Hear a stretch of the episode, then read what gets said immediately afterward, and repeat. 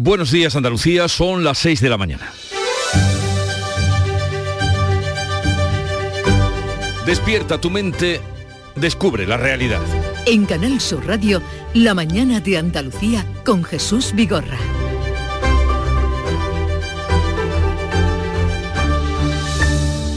¿Será capaz el gobierno de obligar a las empresas a no hacer esperar más de tres minutos a sus clientes cuando llamen por teléfono?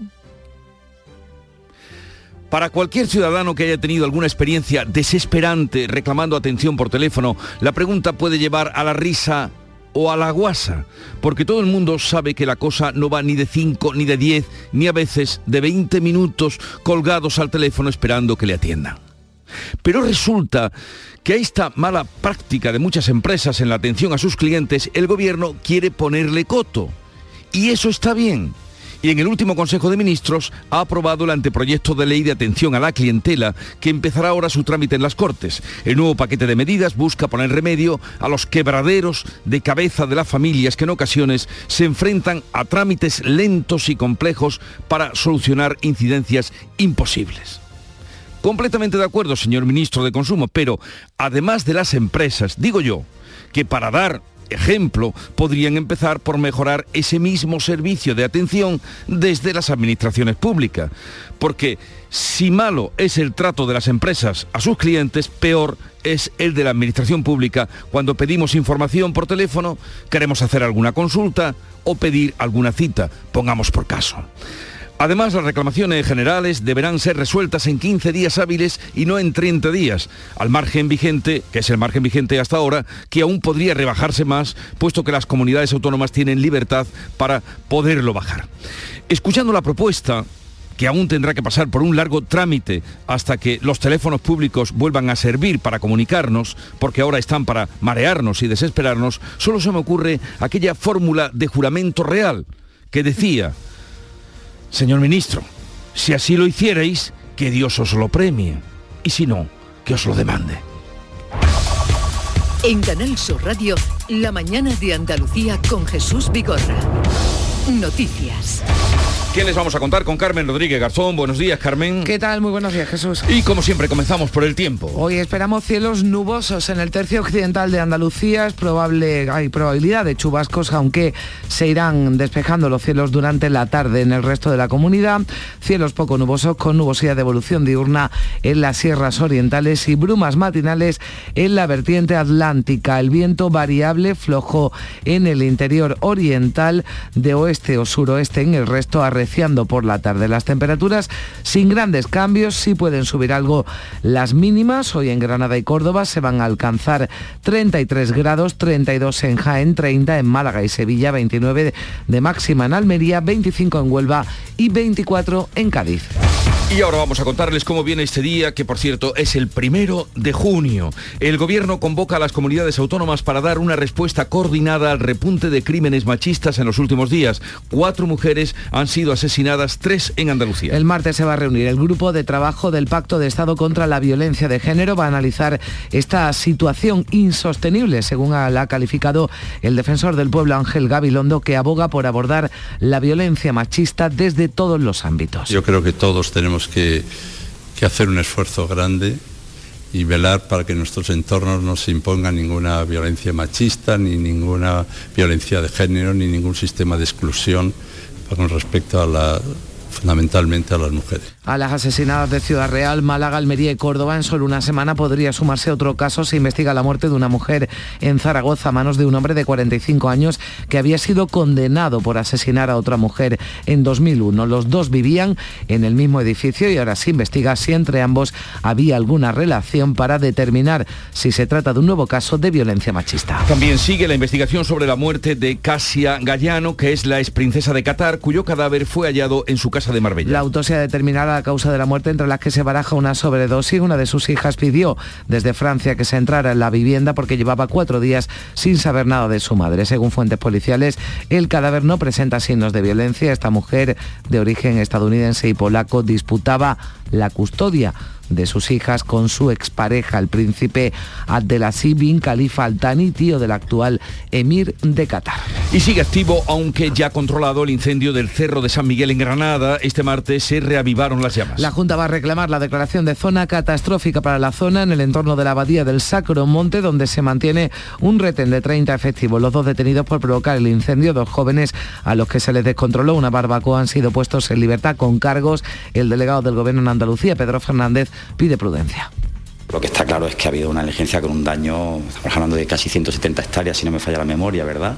Quizá que sirva también de alerta para que todo el mundo que en esta época del año tenga la tentación ¿no? de llevar a cabo cualquier tipo de, barbacoa en cualquiera de los, nuestros espacios naturales, que, se, además está prohibido, es que puede ser un daño irreparable. Desde hoy se movilizan todos los efectivos del Infoca. Comienza el periodo de alto riesgo de incendio en los montes y bosques andaluces, especialmente complejas la situación en Huelva por las altas temperaturas y la sequía y en Jaén, provincia con más espacios naturales protegidos. El delegado de la Junta en aquella provincia, Jesús Estrella, ha advertido de que serán implacables ante cualquier conducta que ponga en peligro el patrimonio natural. Vamos a investigar todos los incendios y perseguir a los autores en el caso de que se constate que han sido intencionados. Acabar con nuestro patrimonio natural nunca va a quedar impune.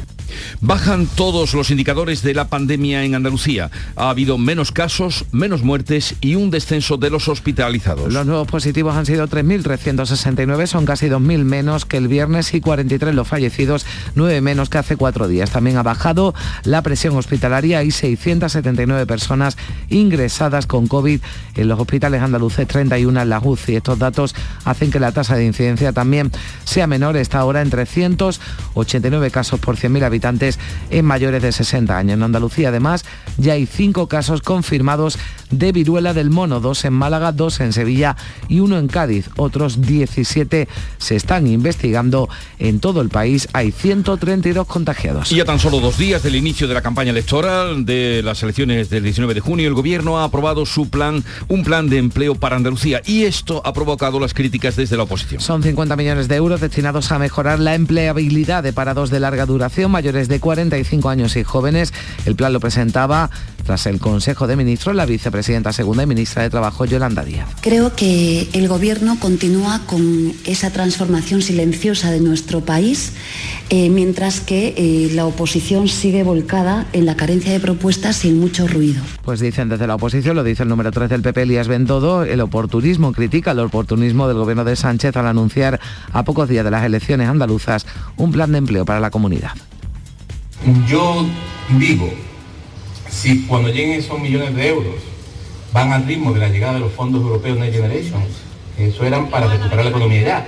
Pero no, no, yo creo que todos entendimos mal lo de los Next Generation. Los Next Generation es para la próxima generación no para esta generación. Para Ciudadanos, los socialistas intentan comprar con ese plan de empleo votos con dinero público. En deportes, Rafa Nadal jugará las semifinales del Roland Garros. Ha ganado a Djokovic en cuartos tras cuatro horas de partido. El 4-6 se ha alzado con el triunfo. El viernes se va a enfrentar en semifinales al alemán Alexander Zverev que derrotaba al Alcaraz.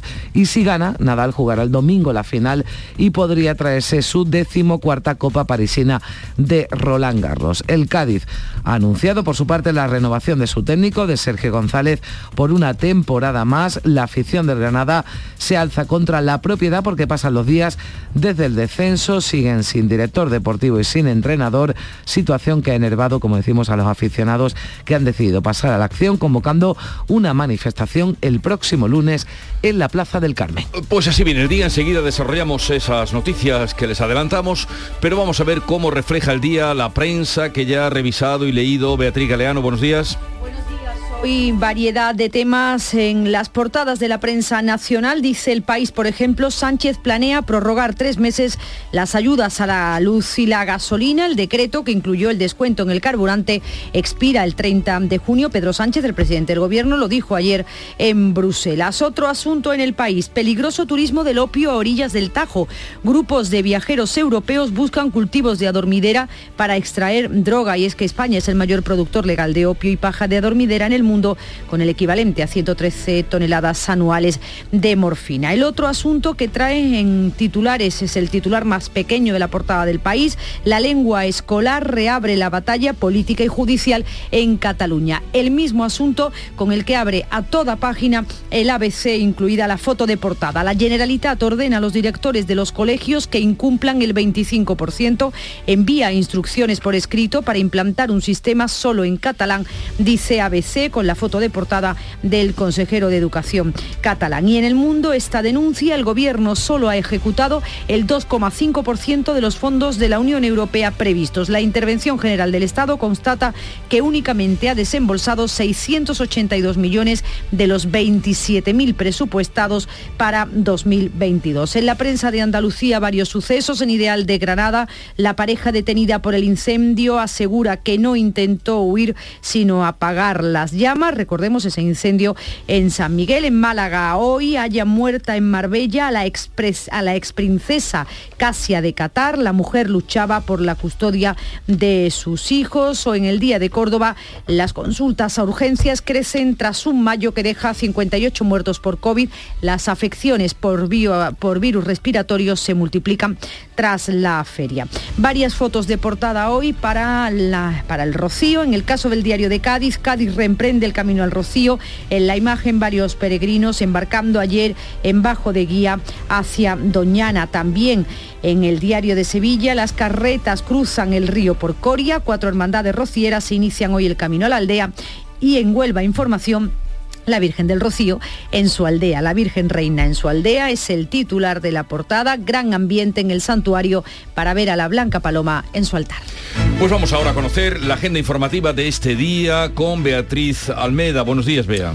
Buenos días, comenzamos fuera. Los daneses deciden hoy en referéndum si entran en la política de defensa europea y acaban con 30 años de excepción porque aunque Dinamarca forma parte de la Unión Europea y es miembro fundador de la OTAN, siempre ha rechazado participar en la política europea de defensa.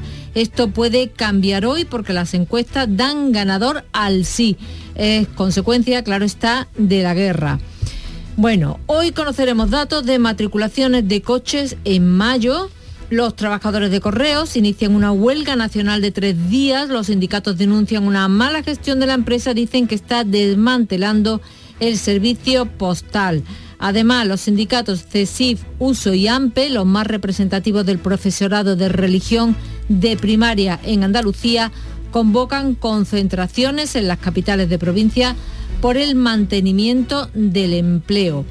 Comienzan las pruebas de la EBAU, la antigua selectividad. Los alumnos de La Rioja son los primeros. A los andaluces les quedan dos semanas. Aquí se, celebran el 14, 15 y 16 de junio. Una efeméride, este 1 de junio se cumplen cuatro años de la moción de censura de Pedro Sánchez a Mariano Rajoy y termino con una previsión musical. Si la semana pasada contábamos que llegaban los Rolling Stones a Madrid porque les gusta preparar sus actuaciones con tiempo, hoy comienzan la gira mundial en el Wanda Metropolitano. Celebran sus 60 años de existencia.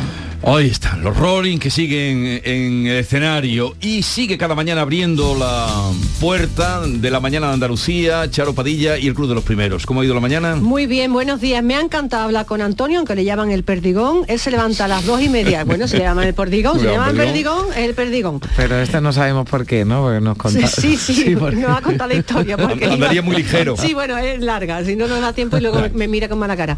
Eh, Jesús. Eh, empieza a las dos y media de la mañana eh, recogiendo alpacas de, eh, alpacas de heno en un pueblo chiquitito que se llama, de la provincia de Córdoba, se llama La Granjuela, tiene apenas 500 habitantes y limita con, con Badajoz. me encanta hablar con él, de verdad. La gente del campo a mí me fascina. Y fíjate cómo estará el precio de la gasolina, que hemos hablado con Juan, es de Pozo de Halcón de Jaén. Él tiene una empresa de reparto de combustible a pequeñas empresas, ¿no? Panadería, agricultores como él, los tractores. Bueno, hace un par de años él llena su camión eh, con 33, con 3 3.300 eh, litros, no, 33.500 litros. 33.500 litros. Le costaba 18.000 euros, ahora le cuesta 50.000. Claro, pues la cifra... Increíble, ¿eh? O sea, de 18.000 a 50.000, dos años. Gracias, Charo. Un saludo y a todos los oyentes que están con nosotros desde tan temprana hora. Suena la música de Rosalén que nos llega desde Canal Fiesta Radio. Sé de los fantasmas que habitan en ti. Del pozo frío y oscuro del que no logras salir. De los cristales atravesando tu garganta gris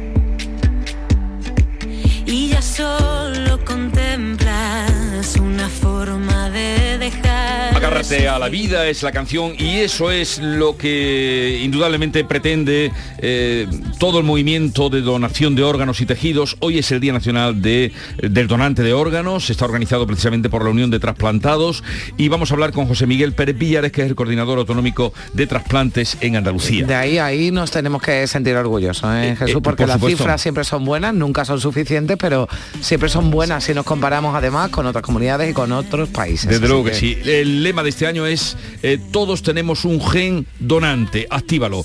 Eh, algunos nombres que de los que van a pasar por aquí. Josep Piqué, economista, empresario, es ministro de Asuntos Exteriores, que ha venido a Sevilla para hablar del nuevo equilibrio tras la guerra de Ucrania, a ver qué nos dice también en lo tocante a esa recesión que pues, se podría, em, se teme ya más bien que pueda pasar después de la guerra. Hablaremos también de un congreso, los Goya van a venir, como eh, hemos apuntado, a Sevilla, pero también va a venir el Encuentro Mundial de Cooperativas que se va a celebrar del 19 al 21 de junio. Y adelantaremos ese tema. Hoy cita con Morales de Labra, como cada miércoles, primer miércoles de mes, eh, para que los oyentes pregunten lo que no entienden en relación con las, eh, la electricidad, las facturas, el gas, en fin. Y vamos a recibir la visita del escritor JJ Benítez, el famoso de los caballos de Sí. Troya, que ha escrito un libro, se llama En blanca y negro, donde narra día a día eh, una experiencia extrema como es desde que le determinan a su mujer, diagnostican cáncer, hasta que muere, que fueron pues casi, casi un año y lo va escribiendo día a día. A mí este libro me ha estremecido y estoy deseando de, de estar con él después a las 11 de la mañana que vendrá con nosotros. Y la vida es eso, un contraste de, Sí. de lágrimas y risas, por eso terminaremos, Terminamos con el comandante. riéndonos Con siempre el los, comandante Lara. los miércoles, sí. Niño, te van a traer los reyes carbón por ser tan repelente. Dice, ¿pero qué tipo de carbón? ¿Lignito? ¿Huya? ¿Antracito? Buenísimo. Bueno, Repelente era. será final del programa para echarnos una risa. Sigue ahora la información.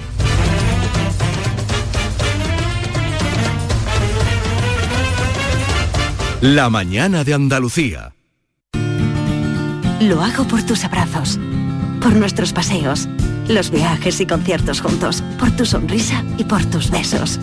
Lo hago por seguir cuidándonos.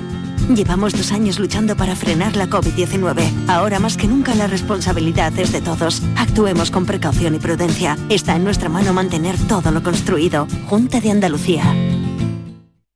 Sonreír mola, pero ¿cuál es tu secreto? Mi secreto es ser transparente siempre. Llevo ortodoncia, pero es invisible. Solo este mes en Vitaldent, llévate un 15% de descuento en ortodoncia invisible. Descubre el secreto de tu mejor sonrisa al mejor precio. Y haz del mundo tu pasarela. Pide cita en vitaldent.com. La mañana de Andalucía con Carmen Rodríguez Garzón. Canal Sur Radio. 6 y 18 minutos de la mañana. Desde hoy se movilizan todos los efectivos del Infoca. Comienza el periodo de alto riesgo de incendio en los montes andaluces y especialmente compleja es la situación en Huelva por altas temperaturas y por sequía y también en Jaén, provincia con más espacios naturales protegidos. Entre tanto, sigue activo el incendio en el Cerro de San Miguel, en el entorno de la Abadía del Sacromonte, en Granada capital. La Junta va a reclamar la declaración de zona catastrófica. El Infoca, eso sí, da por controlado ya este incendio, aunque las llamas se reavivaban ayer en un frente de 60 metros. Tuvieron que intervenir medios aéreos todavía en esa zona. Se mantiene un retén de 30 efectivos. Eh, se ha, ha dejado el juez en libertad a los dos jóvenes detenidos, en libertad con cargos a los presuntos causantes del incendio de ese incendio forestal que ha devastado, recordamos, más de 170 hectáreas. El delegado del Gobierno de Andalucía ha pedido prudencia a partir del año que viene ya, ya se lo están planteando, podrían empezar a replantarse toda la vegetación que ha ardido en ese incendio. Hoy van a visitar los responsables de la Fundación Plantar para el Planeta la zona quemada, van a mantener una reunión con el ayuntamiento ya habían repoblado recientemente las laderas de la abadía con más de 16.000 árboles tras el choque absoluto sufrido por la magnitud del terreno que ha ardido, decía el presidente de la Fundación, Jordi Juanos, hay que pasar a la acción. Las primeras impresiones no son buenas, fue un incendio de matorral muy rápido, Puede ser, no lo sabemos todavía, pero parece también que al ser un incendio de matorral muy rápido, los árboles grandes sufren menos o tienen más capacidad de regenerar, pero desde luego los pequeños, que es lo que plantamos nosotros, esos 16.700 árboles, en principio es más que probable que se hayan perdido totalmente.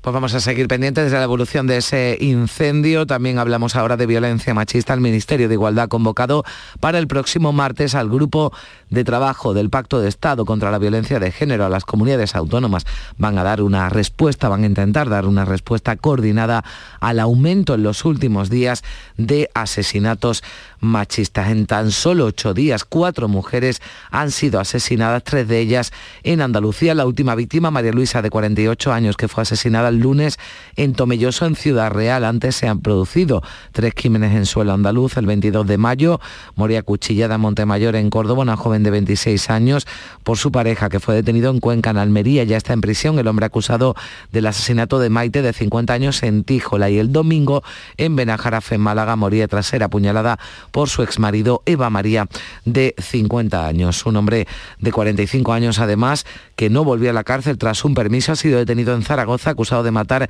a su vecina. Estaba condenado a 21 años de cárcel por asesinar a otra mujer en 2001. Los dos vivían en el primer piso de un edificio en la calle Alegría, en la capital zaragozana, ya el lunes sobre las 10 de la noche por causas que se desconocen. La mujer comenzó a gritar porque este hombre la había apuñalado en el abdomen. Los vecinos oyeron los gritos, llamaron a la policía, pero no pudieron hacer nada los servicios sanitarios por salvarle la vida. Se investiga si entre los dos había alguna relación para determinar si es un caso de violencia machista, así lo explica la delegada del Gobierno en Aragón, Rosa Serrano. Tenemos que saber y verificar pues qué clase de feminicidio es y para eso tenemos que, que todavía esperar a que nos pasen más información al respecto.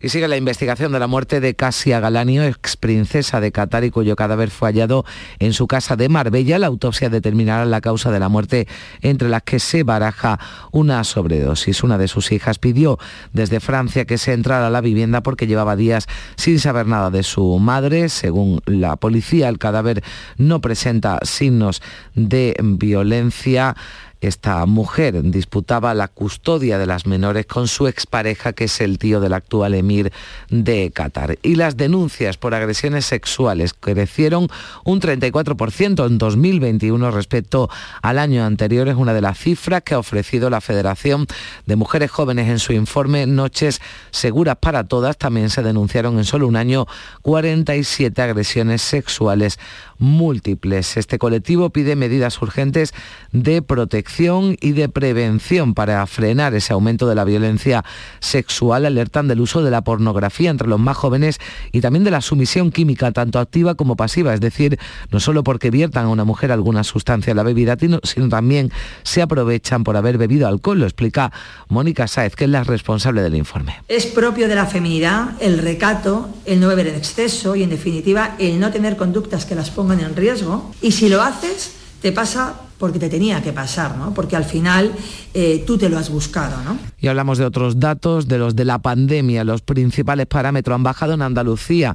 Los nuevos positivos fueron este martes, los que se notificaron, 3.369, son 2.000 menos que el viernes, 43 fallecidos, hay 679 personas ingresadas en los hospitales y ha bajado la tasa de incidencia entre los mayores de 60 años. Decía tras el Consejo de Gobierno el portavoz del Ejecutivo, Elías Vendado, que el COVID está a la baja en Andalucía. La tasa de contagio sigue a la baja, en 206 a nivel general, 389 en mayores de 60 años. El pasado viernes, en la media en 14 días estaba en 250, hoy en 206 y 467 en mayores de 60 años, hoy en 389. Por tanto, el COVID está a la baja ahora mismo Consejo de Gobierno en el que se ha aprobado dar estabilidad a algo más de 9.000 empleos de la Administración. La medida afecta al personal funcionario laboral del sector público educativo y también a los puestos estructurales que se hayan ocupado de forma temporal por un trabajador desde hace más de tres años. El Consejo de Gobierno además ha abierto líneas de crédito para dar liquidez a pymes y autónomas. Va a prestar hasta 20 millones de euros a la industria manufacturera y a las gasolineras. El Consejo de Ministros también reunido este martes aprobaba un plan de empleo específico para Andalucía, el segundo en dos años, dotado con 50 millones de euros para mejorar la empleabilidad de parados de larga duración mayores de 45 años y jóvenes. Un plan que se anuncia a pocas horas de que dé inicio la campaña campaña para las elecciones del 19 de junio. Por eso la líder de Ciudadanos, Inés Arrimada, decía que los socialistas intentan comprar votos con dinero público. Después de 40 años de robar a manos llenas en Andalucía, de enchufar a todos los suyos, de, de dejar a Andalucía tirada, ahora vienen con estos anuncios desde Moncloa, con este regalito, para intentar comprar votos. Vamos, es que no tienen ninguna vergüenza ni la han conocido nunca. Pues como decimos, ya menos de 48 horas de que comienza la campaña de las elecciones andaluzas del 19 de junio, el candidato socialista Juan Espadas ha invitado a Juanma Moreno a acudir a un notario y firmar un documento en el que se comprometa a no pactar con Vox. Y firmamos los dos que con la ultraderecha ni agua. Y ya hemos cambiado el escenario político. Pero es que no lo hace ni lo va a hacer. Porque no está dispuesto a renunciar, ese es el que yo llamo el comodín del público. Que lo saco si me hace falta. Eso se llama engañar a los electores. El candidato del PP a la reelección, Juanma Moreno, apelaba este martes al voto útil. Su objetivo, ha dicho, es acercarse a los 50 diputados, sumar más que toda la izquierda y poder gobernar en solitario. Dice Moreno, no quiere coaliciones de líos. Que ahora mismo es que la única opción, el único voto útil es la opción del Partido Popular de Andalucía, porque el único espacio central que hay, con experiencias, con equipos, con capacidad ahora mismo eh, es el Partido Popular de Andalucía.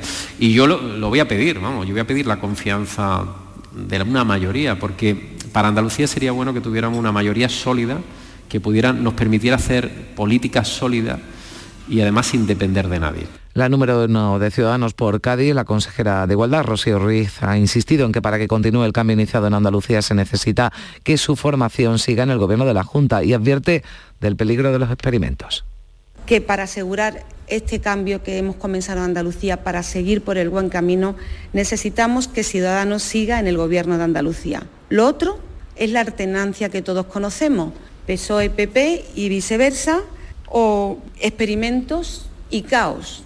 Experimentos y pactos que pueden ser devastadores y pueden suponer un retroceso clarísimo en, en este cambio que comenzamos en Andalucía por Andalucía ha presentado en Sevilla su programa electoral. La candidata a la presidencia de la Junta, Inmaculada Nieto, ha definido el suyo como un programa útil y de gobierno que aún está abierto para atender a las necesidades de los andaluces. Este programa de gobierno que aún está abierto, que aún está recibiendo aportaciones de colectivos sociales, de agentes sociales y económicos, ese programa es la palabra que le damos a la ciudadanía para construir con ella un gobierno del que se sienta orgulloso, un gobierno que tenga las mismas prioridades que tiene la ciudadanía a pie de calle.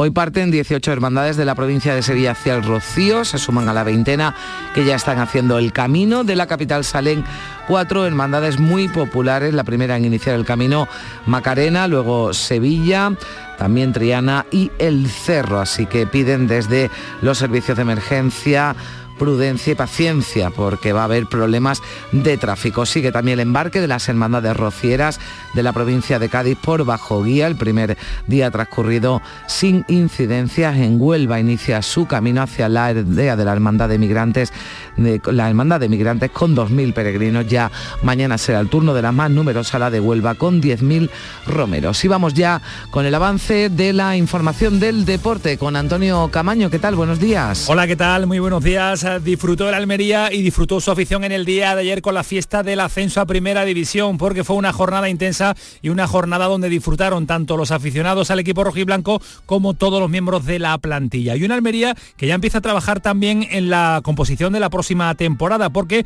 se da la circunstancia de que el ascenso ha provocado la renovación automática de Pozo, Robertones, Sadik, Babic y Eguara, cinco jugadores y una inversión de casi 10 millones de euros en el retorno de la Almería a Primera División. Y el Cádiz, que va a permanecer también en primera con Sergio González al frente del banquillo porque en el día de ayer el conjunto amarillo anunció la renovación de su técnico de cara a la próxima temporada. Y ojo al enfado de la afición del Granada que se alza contra la propiedad, pasan los días, no hay entrenador, no hay dirección deportiva. El lunes habrá una manifestación contra los dueños. Y el Betis y el Sevilla siguen inmersos en el mercado de rumores porque apuntan que la Premier se interesa también por Borja Iglesias. Y en el Sevilla todo lo contrario, es el conjunto de Monchi el que mira la Premier, está interesado en Harry Wings, jugador del Tottenham.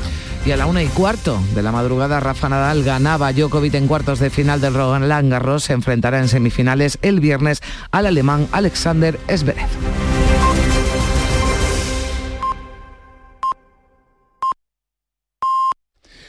Andalucía son ya las seis y media de la mañana. La mañana de Andalucía con Jesús Vigorra.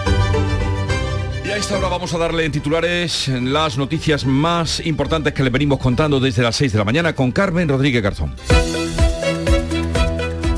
La Junta reclamará la declaración de zona catastrófica para el cerro quemado de San Miguel en Granada y el entorno de la abadía del Sacromonte. El incendio está ya controlado. Las laderas de la abadía se habían replantado recientemente con 17.000 árboles. Ahora habrá que volver a empezar. Los dos sospechosos de haber iniciado el fuego han quedado en libertad con cargos. El detenido por matar a una mujer de 32 años en Zaragoza estaba en busca y captura por no volver a la cárcel tras un permiso penitenciario. Este hombre de 45 años cumplía condena por asesinar a otra mujer. La investigación se centra ahora en determinar si víctima y agresor, que eran vecinos, tenían alguna relación sentimental. El Ministerio de Igualdad convoca a las comunidades para dar una respuesta coordinada al aumento de los asesinatos machistas. Cuatro mujeres han sido asesinadas en los últimos días, tres en Andalucía y hay una mujer grave en Galicia apaleada por su pareja. En Córdoba se han producido tres agresiones machistas.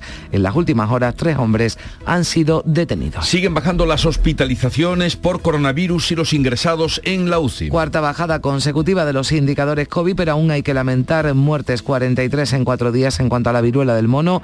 Los casos confirmados en Andalucía son 5 y 17 están en investigación. El gobierno andaluz va a estabilizar a 9.000 empleados de la administración y prestará 15 millones a los autónomos y pymes y 5 millones a las gasolineras con problemas de liquidez. El Ejecutivo Central ha aprobado un plan con 50 millones para desempleados andaluces y estudia prorrogar tres meses las ayudas a la luz y la gasolina. Sube el Euribor, el índice más usado para calcular las cuotas de las hipotecas está en el nivel de 2015. Esto supone pagar 50 euros más al mes en una hipoteca media de 150.000 euros. Son 600 euros más al año. La campaña electoral andaluza comienza mañana por la noche. Espadas en Plaza Moreno a firmar ante notario que no pactará con Vox. Moreno rechaza coaliciones problemáticas. Olona reitera que no dará sus votos a cambio de nada. Ciudadanos advierte del peligro de los experimentos.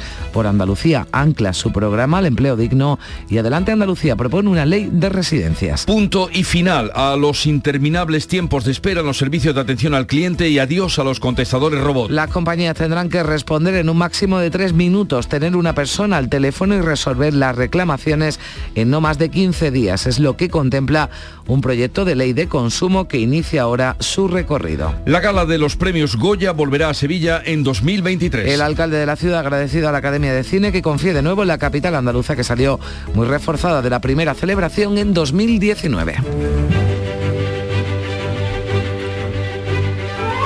Hoy en la festividad de San Justino Mártir fue uno de los primeros eh, apologistas cristianos, era el siglo I, entre finales del I y II de, de, esta era, hijo de padres paganos y ciudadanos imperiales de Roma, San Justino dedicó buena parte de su vida a estudiar a los filósofos, sintiéndose especialmente atraído por el pensamiento de Platón. Tal día como hoy, o sea, primero de junio de 1778, siglo XVIII, eh, un grupo de malagueños, la mayoría eran de Alaurín de la Torre, zarparon en el Bergantín San José con destino a Nueva Orleans, donde fundaron la ciudad de Nueva Iberia. Y también un 1 de junio de 1980 se lanzó la primera cadena de televisión de noticias de 24 horas, la CNN, luego con muchas réplicas. Era en Atlanta, en Georgia, donde nacía esta manera de informar. Y todavía sigue siendo ¿no? un referente la, la CNN. En, en el mundo. Y la cita que he traído hoy, te hablaba antes de este libro que estaba leyendo, del sí. que luego hablaremos, y una cita entresacada de, en blanca y negro de JJ Benítez, que dice, qué fácil es perder la calma cuando no sabes cómo actuar. Qué fácil es perder la calma cuando no sabes cómo actuar. Eh, de JJ Benítez. Y damos paso ahora a la segunda entrega de lo más destacado de la prensa con Beatriz Galeano. Buenas de nuevo. En el país hoy variedad de temas en su portada también el resto de la prensa nacional. Dice el país, Sánchez, el presidente, planea prorrogar tres meses las ayudas a la luz y la gasolina. El decreto que incluyó el descuento en el carburante expira el próximo 30 de junio. Lo dijo ayer Sánchez en Bruselas. Aseguraba que está abierto a la prórroga y ahora se deben conocer cuáles son esos detalles. También en el país este otro asunto, peligroso turismo del opio a orillas del Tajo, y es que España es el mayor productor legal de opio y paja de adormidera en el mundo, con el equivalente a 113 toneladas anuales de morfina. Por eso denuncia el país, grupos de viajeros europeos buscan estos cultivos de adormidera para extraer droga. Otro titular del país, el más pequeño de hoy de la portada, la lengua escolar reabre la batalla política y judicial en Cataluña. Este mismo asunto es la portada completa del diario ABC. Fotografían para el consejero de Educación catalán con este titular, la Generalitat ordena a los directores de los colegios que incumplan el 25%. Envía instrucciones por escrito para implantar un sistema solo en catalán y se escuda en su decreto express para alegar imposibilidad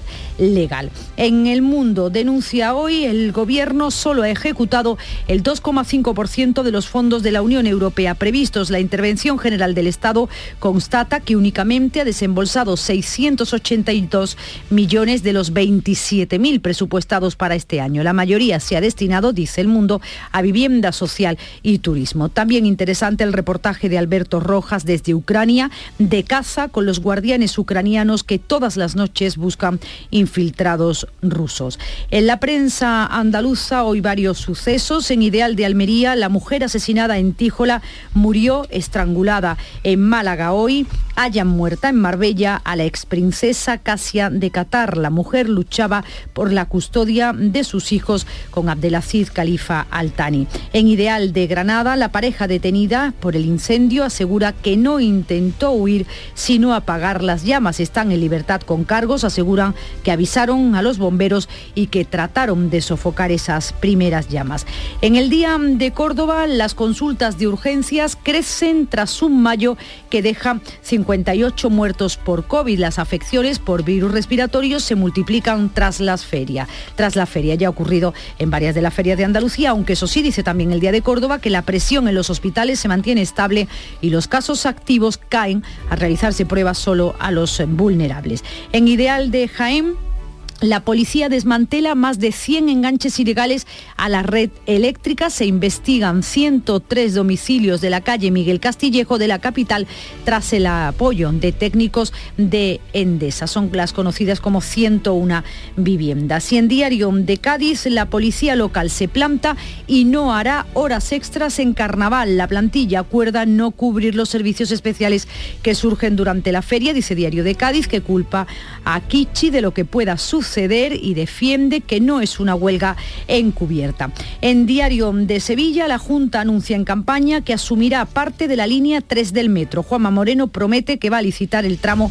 de Pino Montano al Prado. También dice Diario de Sevilla que la ciudad va a volver a acoger la gala de los Goya el próximo año, lo ha anunciado la Academia del Cine, tendrá un impacto económico de 5 millones de euros. Y en Huelva Información, el Infoca moviliza casi 600 efectivos en Huelva desde hoy. El presupuesto es de 23 millones de euros.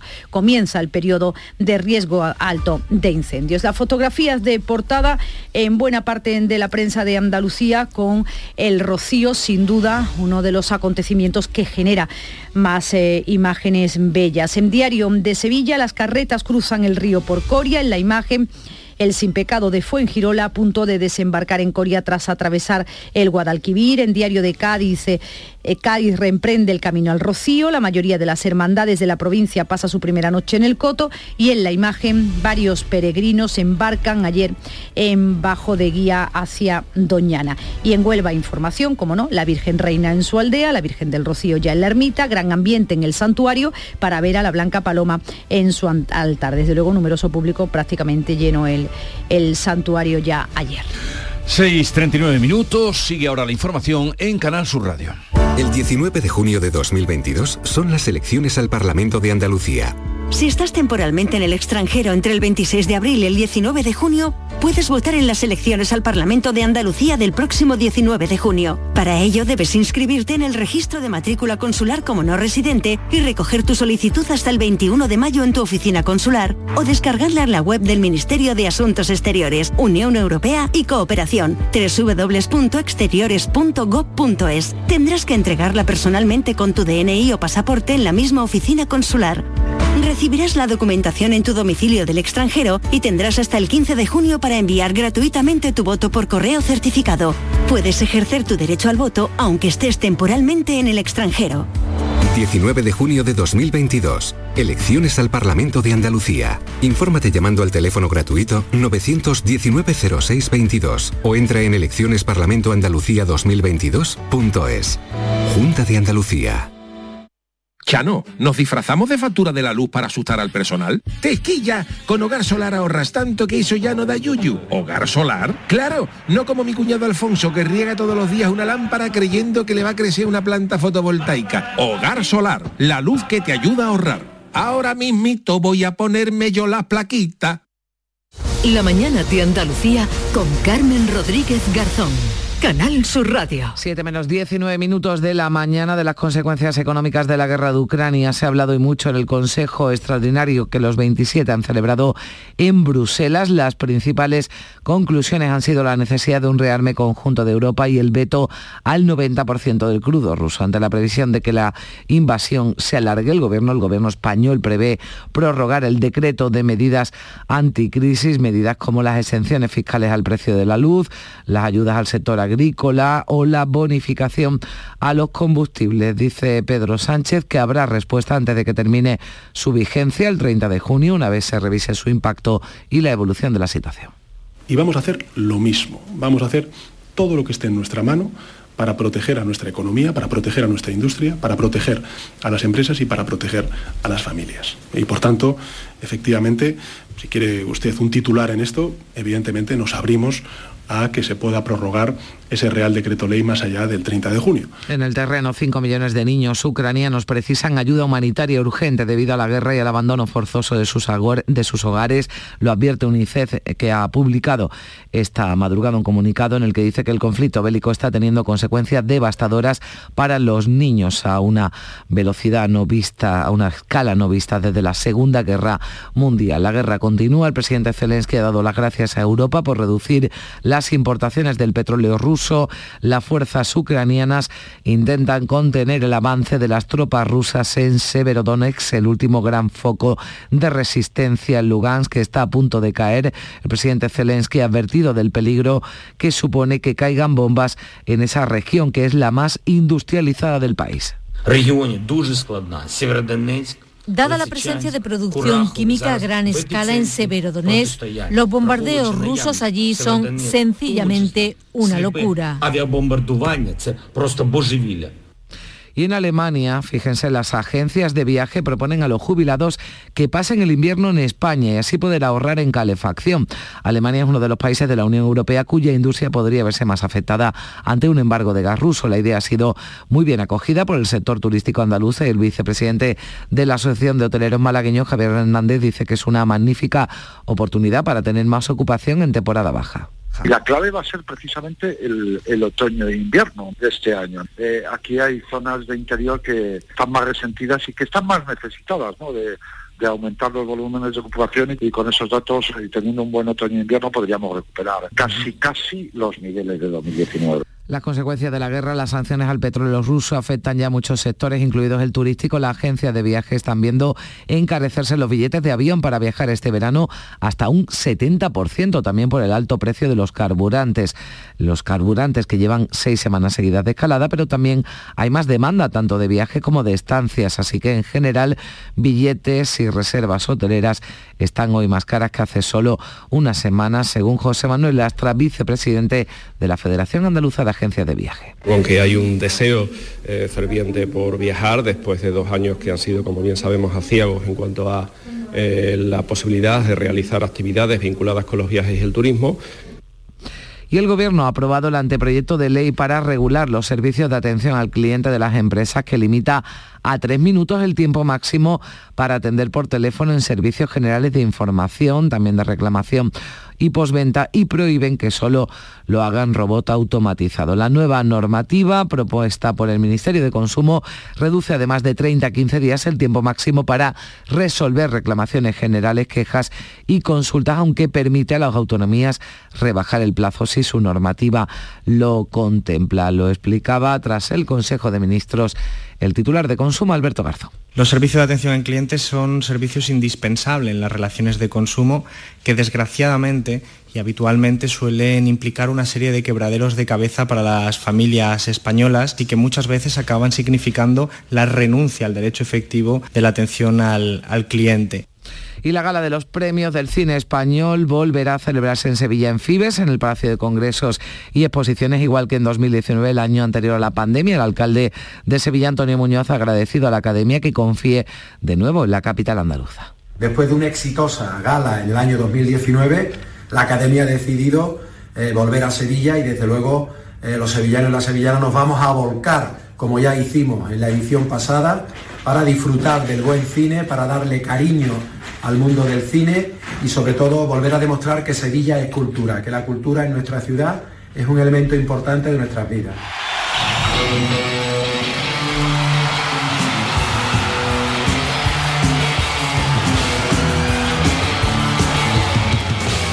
Los Rolling Stones inician este miércoles en el Estadio Wanda Metropolitano de Madrid una nueva gira de título 60 en la que celebran sus 60 años de existencia. Primera actuación sin Charlie Watts en la batería tras su inesperada muerte el pasado verano. Muy pocas entradas quedan a la venta, pero todavía hoy para este concierto de Madrid tras el que está previsto que pasen por Ámsterdam, Milán, Londres, Bruselas, Viena y París.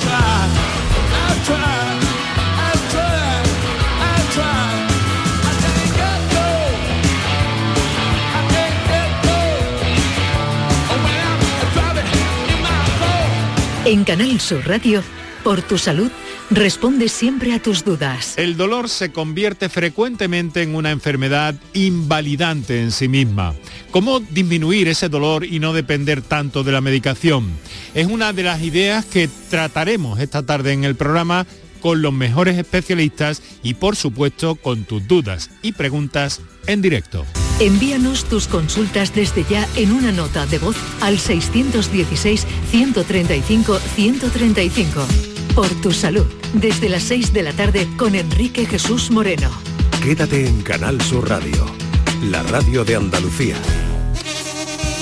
Y antes de darle paso a la crónica del carnaval, información de servicio público, la 49 está cortada a esta hora en sentido Sevilla, en el kilómetro 26 a la altura de Huevar, en la provincia de Sevilla. Se ha producido un accidente y en estos momentos la Guardia Civil se dirige al lugar. Ténganlo en cuenta si van a circular por esta vía. Ahora sí, nos vamos hasta Cádiz con la crónica del carnaval de las semifinales que sigue en el Teatro Falla. Soco López, buenos días. El concurso llega a su recta final. Hoy última función de semifinales. Vamos a conocer qué se clasifican para la gran final de este viernes. Algunas de las más premiadas en los últimos años coincidieron anoche en una función que puso al público en pie con el coro Los Babeta, con la chirigota de Manolín Santander y con las comparsas de Quique Remolino y de Miguel Ángel García Argüez, el Chapa, que cantaba este paso doble a la juventud.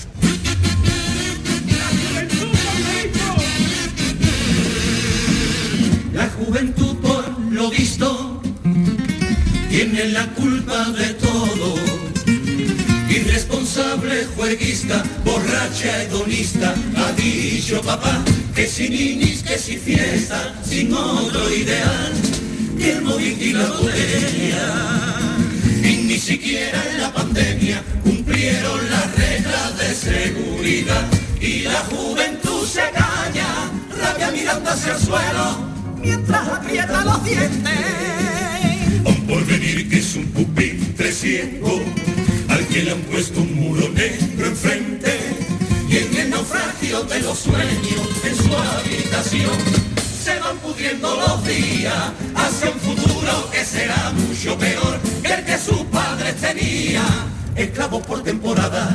Precarios de pesadilla, el futuro es la ruleta en la que tienes que apostar y mami te cae y una mochila, una fregona de estado, resumen tu privilegio en una mierda de trabajo. Hijos de la frustración entre algodones marchitados, parias de la explotación, cachorros tiernos para el mercado, el que hoy quiera ser un joven, eh,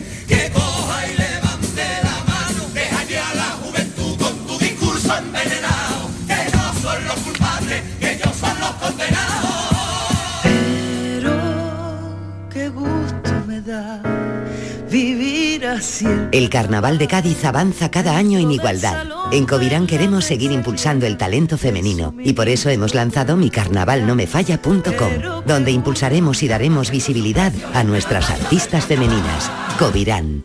Así llegamos a las 7 menos 10 minutos en Canal Sur Radio y en RAI. Se quedan ahora con la información local. En la mañana de Andalucía de Canal Sur Radio, las noticias de Sevilla. Con Pilar González. Hola, buenos días. La A49 está cortada en sentido Sevilla a la altura de Huevar. Se acaba de producir un accidente en el kilómetro 26 y la Guardia Civil se dirige en estos momentos al lugar. Allí en la A49, kilómetro 26, cortado el tráfico sentido Sevilla. Será una mañana complicada en el tráfico, de hecho el Aljarafe se va a llenar de romeros y la capital también con las cuatro hermandades que a partir de las siete y media van a ir empezando a recorrer las calles de Sevilla. Hoy tenemos intervalos de nubes bajas, brumas matinales sin descartar bancos de niebla en la Sierra Norte. El viento sopla del oeste o suroeste y se espera alcanzar 20 29 grados en Lebrija, 30 en Sevilla y en Morón y 33 en Écija. A esta hora 18 grados en la capital. En Canal Sur Radio, las noticias de Sevilla. Miles de romeros van a llenar esta mañana las calles de Sevilla. Es la primera vez que coinciden las hermandades de Macarena, Triana, El Cerro y Sevilla, El Salvador. La primera en iniciar el camino es Macarena a las siete y media. Luego Sevilla sale desde El Salvador sobre las ocho y media y sobre las nueve está previsto que inicien el camino Triana y El Cerro. Todas ellas celebran antes la misa de romeros. Atención al tráfico porque se va a ver muy afectado. El Cerro sale de la ciudad cruzando el río por el Puente de las Delicias y pasando por la feria sobre el mediodía ya se habrá despedido de la ciudad. Triana abandona Sevilla por la ronda de Triana y la avenida Expo 92. Recorrerá todo el barrio. Macarena atravesará también su barrio y saldrá por el puente de la Aspiración sobre las diez y media. Y El Salvador irá por Paseo Colón, cruzará por el puente de San Telmo, República Argentina y deja la ciudad por Blas Infante sobre las 11 de la mañana. El coordinador del Plan Romero en Sevilla, Antonio Pajuelo, advierte de los problemas de tráfico que puede haber y pide paciencia. Y aunque van por sitios ambas hermandades, no cabe duda de que su colisión en el calendario con las hermandades como Macarena y Triana, más luego todo lo que hay en el Aljarafe, Gines, Bormujo fundamentalmente, pues no cabe duda de que pone en tensión eh, tanto a la ciudad como a este dispositivo, ¿no? Y es lo que quizás más nos preocupe y efectivamente las aglomeraciones de personas. Más de 1.300 efectivos vigilan los caminos del Rocío en nuestra provincia. La salida de estas cuatro hermandades de la capital activa además el despliegue de 100 agentes de unidades de prevención y reacción de caballería. El subdelegado del Gobierno en Sevilla, Carlos Toscano, pide también la colaboración de los peregrinos. Pero es necesario que pidamos la colaboración de todos aquellos hermanos que hacen esta estación de peregrinación porque debemos de en todo momento tener la máxima prudencia y seguir las indicaciones que los agentes de la autoridad nos hagan en cada momento. Además de las cuatro que salen de la capital, este miércoles parten 18 hermandades de la provincia que se suman a la veintena que ya están haciendo el camino. Esta mañana, entre otras, sale Dos Hermanas, Huevar, Los Palacios, también Umbrete, Boyullos, Palomares, La Puebla y Bormujos. La Diputación de Sevilla difunde por internet y en directo el paso de las hermandades por Villamanrique y por el Vado del Quema. 6 de la mañana y 53 minutos. ¿Eres de los que se desesperan cuando no carga un vídeo en YouTube? Vente a Unicable y combina nuestros servicios de fibra, móvil y televisión como quieras. En Unicable encontrarás tarifas de otro planeta. Visítanos en La Rinconada, Brete, Cantillana, Santiponce, La Puebla del Río, San José de la Rinconada y Alora, en Málaga. Encuéntranos en unicableandalucía.com. Recuerda, tu operador local es Unicable. Porque realizar una obra eficaz y eficiente en Sevilla es posible, Revesan Contamos y trabajamos con arquitectos, administradores de fincas y para particulares, llevando a cabo sus proyectos con la calidad y seriedad que nos caracteriza. Contáctenos en revesan.es. Revesan, transformando Sevilla. Las noticias de Sevilla. Canal Sur Radio. En menos de dos semanas, la Junta va a sacar a licitación con presupuesto propio el tramo de la línea 3 del metro que va de Pinomontano a la Ronda Histórica. Es el 50% del trazado norte que une Pinomontano con el Prado y que está presupuestado en total en más de mil millones de euros. El presidente de la Junta, Juanma Moreno, ha anunciado que la Administración andaluza pondrá más de 500 millones sin esperar al Gobierno central. Es el 50% del tramo norte para el que tenemos previsto un presupuesto de 566 millones de euros. Tendrá siete estaciones para dar servicio a los vecinos de Pinomontano, Ronda Norte y Macarena de los barrios más poblados de Sevilla. Y lo empezamos ya, con la licitación inminente de las obras del ramal técnico. Y desde el Gobierno Central, el delegado en Andalucía, Pedro Fernández, insiste en que el Ministerio de Transporte pondrá la mitad de la financiación y que lo va a hacer ya y en muy breve fecha, yo no sé si días quizás, eh, recibirán esa propuesta de convenio que hizo la Junta de Andalucía al Gobierno de España, al Ministerio, le devolverá, o sea, le, mandará el, el, convenio en esos términos, muy sencillo, al 50%, o sea, que tiene la garantía total. Para el alcalde Antonio Muñoz es una buena noticia ese adelanto de la Junta, aunque no entiende ese movimiento. No me entra en la cabeza una división en la licitación del tramo norte, que lo único que hay que licitar es Pino Montano, Prado de San Sebastián. Tendré que ver cuál es la propuesta concreta, pero repito, no me entra, me parece anticoherente, que no tiene sentido común que hagamos una sección más del tramo norte. En más asuntos, el plan de sequía de Masesa descarta restricciones de agua este año en Sevilla y su área metropolitana, pero anuncia un nuevo objetivo a partir de octubre, reducir el consumo un 5%. En ese momento, en octubre, estaremos en alerta. Ahora estamos en situación de prealerta. El delegado de Masesa, Jaime Palop, lo ha anunciado aquí en Canal Sur Radio. Y ahí el esfuerzo que se va a pedir a las familias, a las industrias y a los servicios y al, y al turismo es que lleguemos a ahorrar un 5%. De momento no hay restricciones y es que por parte de Masesa es que ni nos planteamos el que hayan restricciones. Eh, Masesa va a estudiar el comportamiento diario de 200 familias en una experiencia piloto para conocer cómo se puede ahorrar más agua y así poder ofrecer consejos más concretos. Y Sevilla cogerá de nuevo el año que viene la ceremonia de los premios Goya en su 37 edición. El presidente de la Academia ha recordado la apuesta que hace la ciudad por el cine español, europeo y en general por la cultura, algo que satisface al alcalde Antonio Muñoz.